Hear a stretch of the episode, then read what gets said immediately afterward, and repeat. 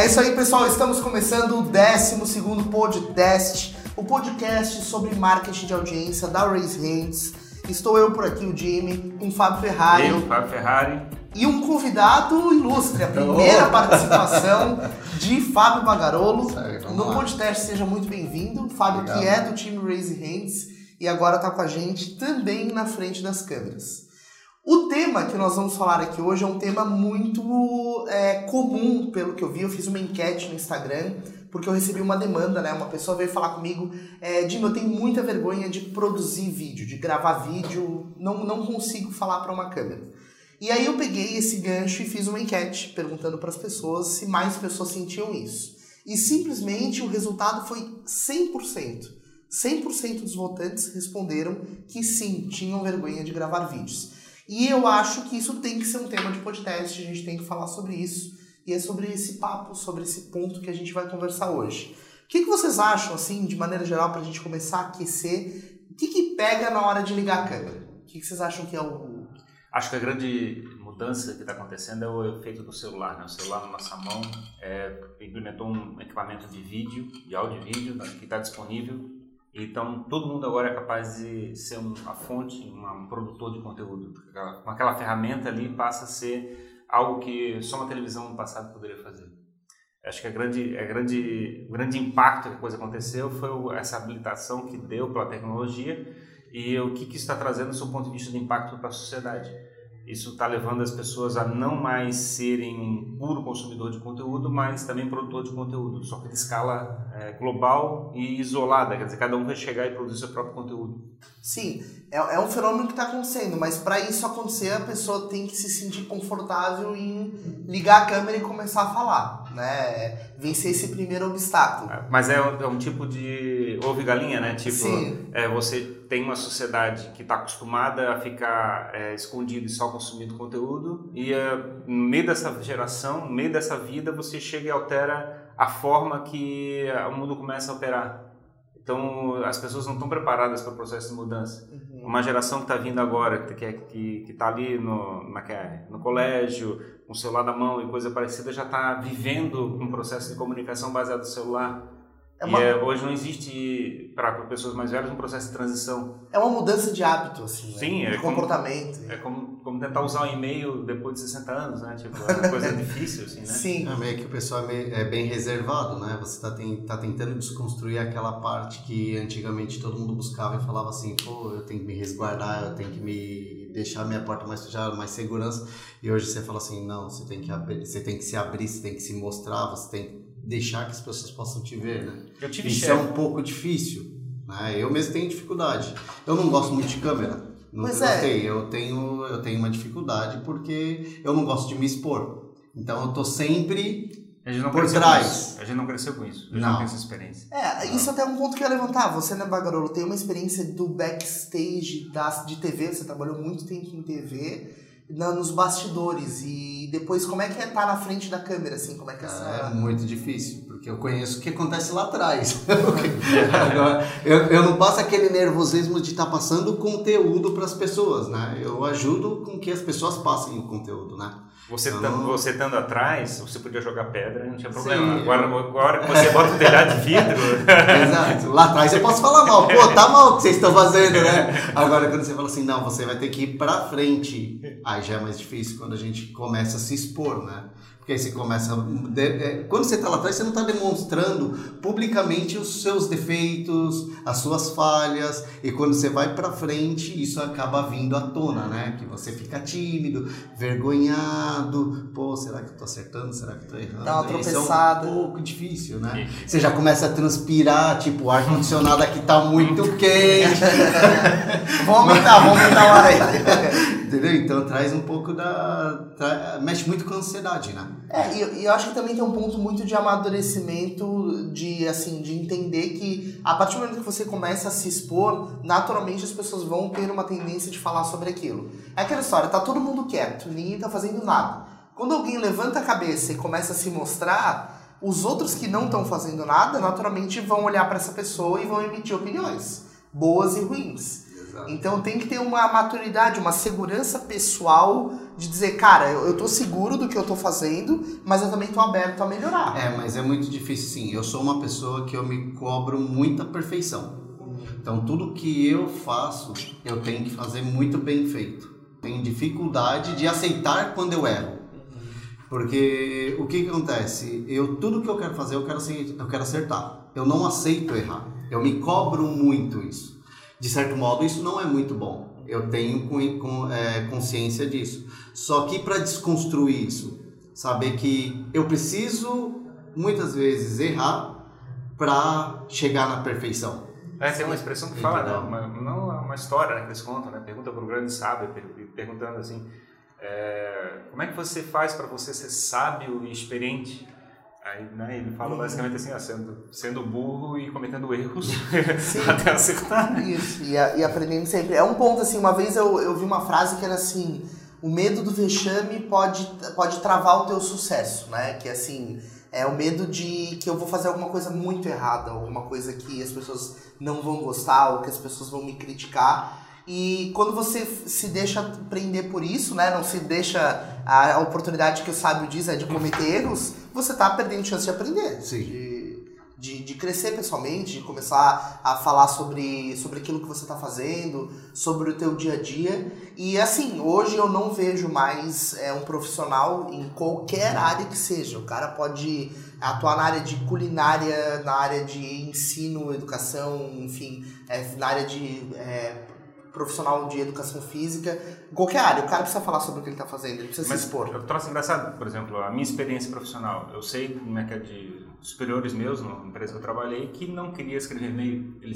pedia para uma secretária escrever porque ele não tinha vergonha, alguém vai achar um erro em português na hora de escrever o e-mail. Então ele não conseguia, ele parava com Graças a Deus pelo editor. Ou seja, ele tinha que botar a culpa se tivesse alguma coisa errada. Né? Sim, você imagina, né? Do ponto de vista do, do ponto de vista do e-mail. Então, você, você passar por isso, por esse processo de chegar e ter coragem de escrever um e-mail é, e caminhar para uma condição de você chegar agora ter um medo de chegar e produzir o um vídeo, é o mesmo problema praticamente. É você Sim. chegar e desenvolver aquela autoconfiança de aceitar os erros e aceitar as críticas para poder enfrentar o mundo, né? É, mas é bem difícil, porque quando você se expõe e aí as pessoas vêm e elas te criticam, você que não está acostumado com isso ah, e se crítica. cobra muito, é, você, no, o problema não é nem aceitar, é, o problema é o que você vai fazer o depois, né? Porque você tem que aceitar, tem que filtrar, trabalhar isso para falar assim, pô, eu vou de novo para frente. Sim. É ir, é, é o ir de novo. Pô, de novo, mas falaram tudo aquilo de mim lá atrás, porque como que agora eu vou fazer para ir de novo? É. No, no é mercado de seleção, no mercado de, mercado de procura de profissionais, tem um problema parecido, né? Tem muita gente que tem vergonha de fabricar o seu LinkedIn, né? De chegar Sim. e fabricar o teu currículo. Uma, uma pessoa que esteja procurando emprego hoje em dia, é, tem que ter um, um, conteúdo no LinkedIn. Assim, uma, uma, alguém de RH vai chegar e procurar os traços que a pessoa deixou na internet, Sim. seja no Facebook, seja no LinkedIn, para ter uma noção daquele profissional, certo? É, então, é básico ter um LinkedIn. É, que aí, aí também nós temos muito do que é muito difícil falar de nós mesmos, né? Eu falar de você, eu falar de você é fácil. Agora eu falar de mim é mais difícil. Entendeu? Tanto é que eu até brinco. Ah, você quer saber do Fábio? Ah, pergunta pra Fabiana. Sim, pergunta pra minha esposa, ela é a melhor pra falar de mim. Porque eu mesmo não consigo falar de mim, quem eu sou, por quê, por quê. É difícil falar primeiramente da gente, tanto positivo quanto negativo, porque você sempre fica naquela, pô, se eu vou falar de mim, pode ser que a pessoa ache isso. Você sempre tá achando posso que ser arrogante ou posso, Exato. né? Então as pessoas você sempre vai achar que alguém tá achando alguma coisa. E é muito difícil isso. É, esse, eu acho que esse é o ponto crucial, esse é o desafio se libertar do que você acha que as pessoas vão achar. Exato. É, o, é, é o, o, telhado de vidro é que tem que ser bem tratado, né? Passar para um material plástico, coisa parecida, que bate uma pedra, tá nem aí, né? Esse é o grande problema. Como é que você lida com, com as críticas de terceiros? Uhum. É, no, no, caso da nossa experiência prática aqui da própria Raising Hands, a gente produz muito conteúdo e começou a fazer de forma é, mais amadora, eu, eu caminhando para um processo cada vez mais profissional de, de conteúdo, e a gente recebeu muito pouca crítica. É, na verdade, eu estava esperando até um pouco mais de crítica do processo de ah, você não produziu legal, coisa parecida no primeiro vídeo. E isso não, não foi um problema, a gente aprendeu a lidar com esse negócio.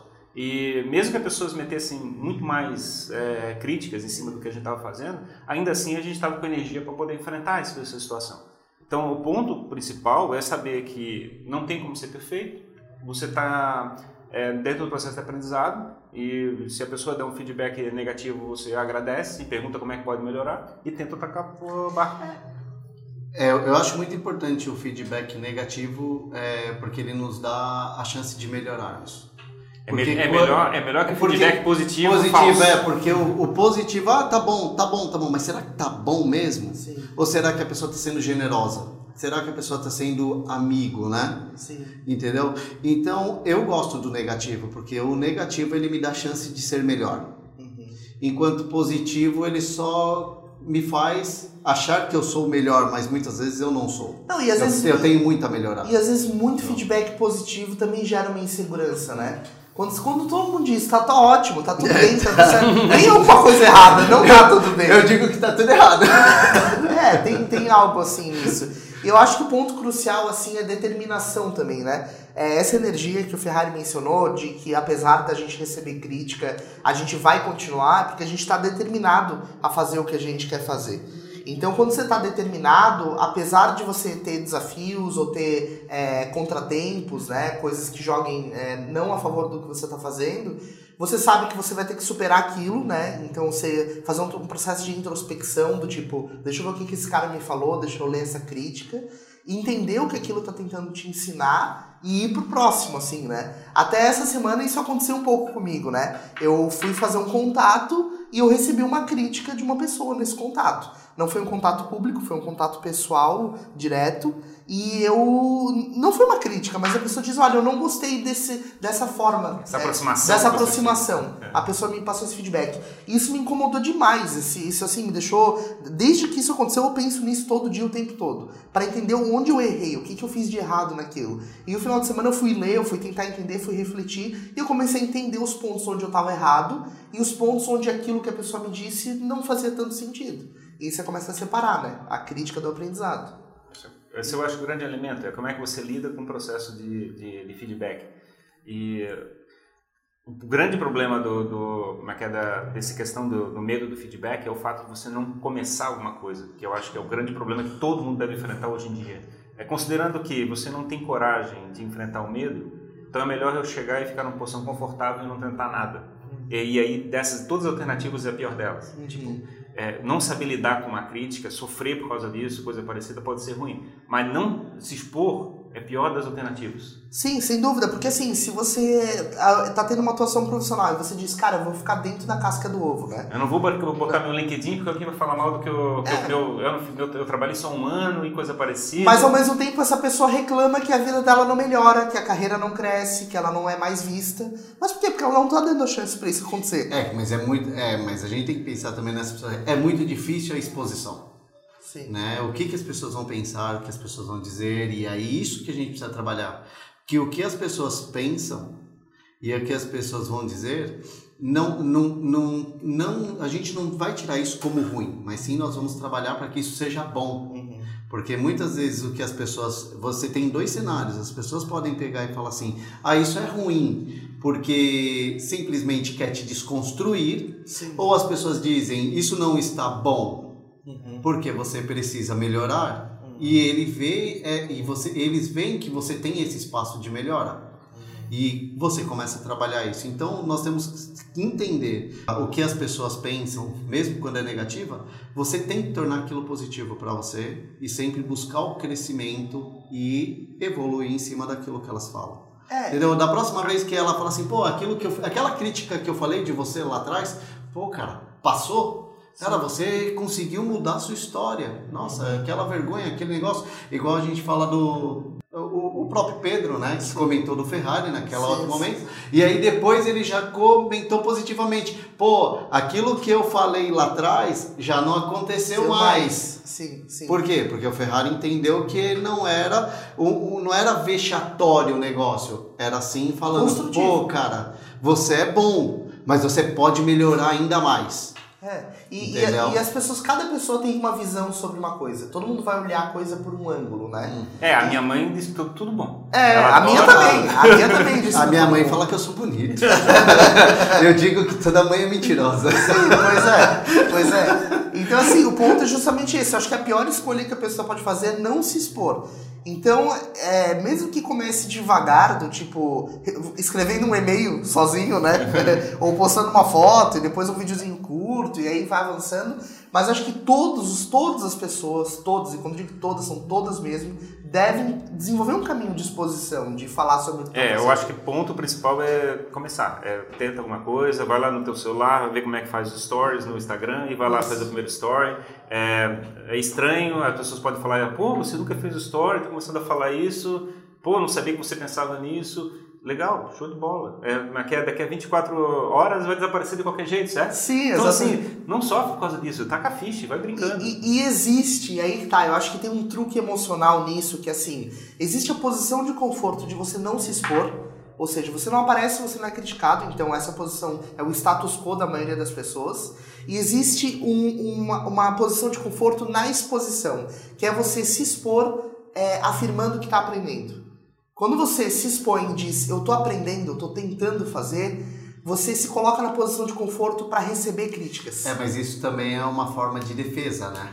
Sim. Essa é uma forma de você defender o seu erro. É um artifício. Nem, é, nem sempre é muito bom. Eu não acredito que nem sempre é muito bom essa humildade. De falar assim, ah, ó, vai ter os erros, então me perdoa. Você já pede perdão antes de alguém falar que alguma pior, coisa. eu, eu, eu, pra é. mim, assim, eu, eu tenho a percepção que se eu falar assim, ah, olha gente, me desculpa, é a minha primeira vez, me perdoa porque vai ter alguns erros, cara, eu já tô pedindo perdão antes de ouvir qualquer feedback. Às vezes a pessoa fala assim, ah, nem vou dar o feedback, é a primeira vez dele, e você perde a oportunidade disso. É não, sim. Então, é tipo, galera, é a minha primeira vez vocês estão sabendo porque o Jimmy falou no, no começo. Eu nem vou me perdoar nem nada porque eu sei que vai ter erros e vocês, eu quero que vocês apontem. Sim. Porque eu quero melhorar. É, e eu, eu, eu tô aprendendo, não. assim, eu vejo que não é nem do ponto de vista de me desculpe por erros, né? Eu acho que eu tô aprendendo no sentido de eu tô aberto a ouvir no que eu posso melhorar. Eu acho que esse é o ponto. Porque também você não vai com uma postura dura, fechada pra frente da câmera, né? Do tipo assim, eu sei o que eu tô fazendo e vai dar tudo certo você também abre esse espaço para dizer que, né? Agora, assim, tem, é muito sutil isso. Porque também chegar pedindo desculpa não faz sentido nenhum, né? Tem Na que... realidade, o ponto principal é que a pessoa está é, consumindo aquele conteúdo, está querendo ser envolvida com aquele conteúdo. Uhum. Ele está buscando alguma coisa para ficar engajado com aquele conteúdo que está vindo para lá. E você chegar e tirar a atenção da, do, da pessoa que está assistindo, da, do conteúdo em si, para a observação que ele está emocionalmente instável, inseguro, coisa parecida por causa daquele conteúdo, é uma coisa ruim, porque ele não está ali para consumir isso. Eu não quero saber o teu sofrimento e coisa parecida, eu quero sofrer o que tu me acrescenta na minha vida. Sim. Então, eu não quero saber não... se tu tá com vergonha ou não. Exato. E primeiro não, nesse, não acrescenta. Não, mas nesse aqui que nós estamos fazendo hoje, hoje é sim, eu tô com vergonha. é difícil, sim. não é fácil. Não é fácil. Mas, mas para quem mas tá tem eu vou te falar, mas conforme a gente está fazendo aqui, nós estamos conversando aos poucos, você vai se soltando, soltando vai ficando mais fácil, aquele calorão que deu no começo começa a ir embora, porque o Dudu o ar tá mais forte. baixou bastante o ar, né, Dudu? Entendeu? E aí vai mudando, mas é, realmente não é fácil. É, é mas assim, mas, você vai se expor é difícil. Mas eu preciso chamar a atenção para o ponto principal. É, por que, que tu gera conteúdo? É para gerar valor para quem está consumindo. Uhum. Na realidade, a primeira, o primeiro ponto, eu acho, para você chegar aí e, e ajudar, ajustar o teu mindset para produzir o conteúdo, é saber que aquele conteúdo não está sendo feito para você, está sendo feito para quem está assistindo. Então, assim, se eu estou inseguro ou não, isso é um problema meu. Para o meu, é, minha, minha audiência, isso é uma coisa que eu tenho que lidar, não, eu, não é a tua audiência que tem que lidar. É você que tem que chegar e trabalhar para a tua audiência perceber o maior valor possível que você consegue entregar. Uhum. Entende assim? A, a, e se você ajustar esse mindset e você chegar a entender que se aquela pessoa vai se sentir mais feliz, mais animada, coisa parecida pelo conteúdo que você entregou, você fez o seu trabalho com insegurança, com imagem ruim, com qualidade ruim, com sem imagem, sem, sem luz ou coisa parecida. Se funcionou, você mudou o impacto na, no mundo através da tua audiência. Perfeito. Eu acho que esse, esse gancho, Ferrari, abre o segundo momento do nosso papo, que é o seguinte. é, não seja tão focado na tua performance, e sim naquilo que você está entregando. Né? Porque a performance você vai naturalmente aprimorar com o tempo. Você vai melhorando a tua narrativa com o tempo. Então se foca acima de tudo no, no conteúdo. Sim, conteúdo e forma, que são os dois elementos que a gente está falando, certo? Uhum. A forma a gente pode evoluir tecnicamente. Sim. O conteúdo é o ponto principal. Se você não tem um conteúdo, não, não tem alguma coisa para ser entregue para a tua audiência, aí não tem nada para fazer. É porque assim, ó, você tem duas coisas que você é, que pode acontecer falha. Você não pode falhar no conteúdo e você vai falhar na forma de apresentar. Então, se você entende que você vai aprimorar sua forma de sua, sua, sua narrativa, você não pode falhar no conteúdo, porque se você falhar no conteúdo e falhar na narrativa, a audiência não vai grudar em você. O cara não vai querer assistir alguém que não gera valor e ainda apresenta mal. Tipo, o cara não. As duas coisas é difícil. Né? É, não, mas, sim. Mas, mas Aí é muita incompetência, mas, né? É, mas, mas, isso acontece. E, aí gente, e é exatamente onde as pessoas têm que pegar e se desenvolver, porque também criar o conteúdo também não é fácil. É, mas então, pessoal, a gente na verdade é, quer passar essa noção né, de que a vergonha não pode ser uma barreira para você começar a produzir um conteúdo. E passando uma, uma mensagem direta assim para quem quer superar esse desafio, digamos assim. Vamos dizer, um profissional de dança, alguém que dá aulas de dança. Como essa pessoa produz um conteúdo e supera a vergonha com esse conteúdo é, falando sobre o que faz? É, o importante é aquilo, né? É você ter primeiro um celular, uma câmera fotográfica. Alguma pessoa e... próxima de você deve ter um celular, né? Exato. E o importante aqui, na... o que acontece? No começo é muito difícil, mas a gente tem que ter um. tem que ter coragem de começar. Sim. Né? E se nós não tivermos essa coragem, a gente não chega em lugar nenhum. Isso vai ter. Vai cometer erros? É fato. Como hoje é a primeira vez que eu estou gravando. Vai ter erros? Fato. Vai ter algumas coisas que precisam ser melhoradas. O que, só que eu preciso começar. E aí, com o tempo, isso vai mudando. Foi o que eu falei um pouquinho antes. No começo, eu estava muito nervoso, suando tal, mas aí vai. Você vai relaxando, vai participando mais e aí vai ficando mais, vai começando a ficar um pouquinho mais fácil você administrar aquele tema. É, só que isso é uma constância, né? Não adianta eu fazer hoje e vou fazer daqui dois meses ou daqui um mês. Não. Todo dia. Você tem que praticar todo dia. Você pode até não lançar todo dia o conteúdo nas suas. Mas faça todo dia, vai ali, é treinando, né? Vamos treinando, é vamos praticando. trabalhando, praticando, né? É que nem, é que que nem falar sobre dança, ninguém começa dançando bem, o cara começa Não. todo errado e vai evoluindo. Exato. Talvez o único que começou dançando bem foi o Michael Jackson desde pequeno, Sim. né? Eu acho que ele já dançava nem da mãe. Sim.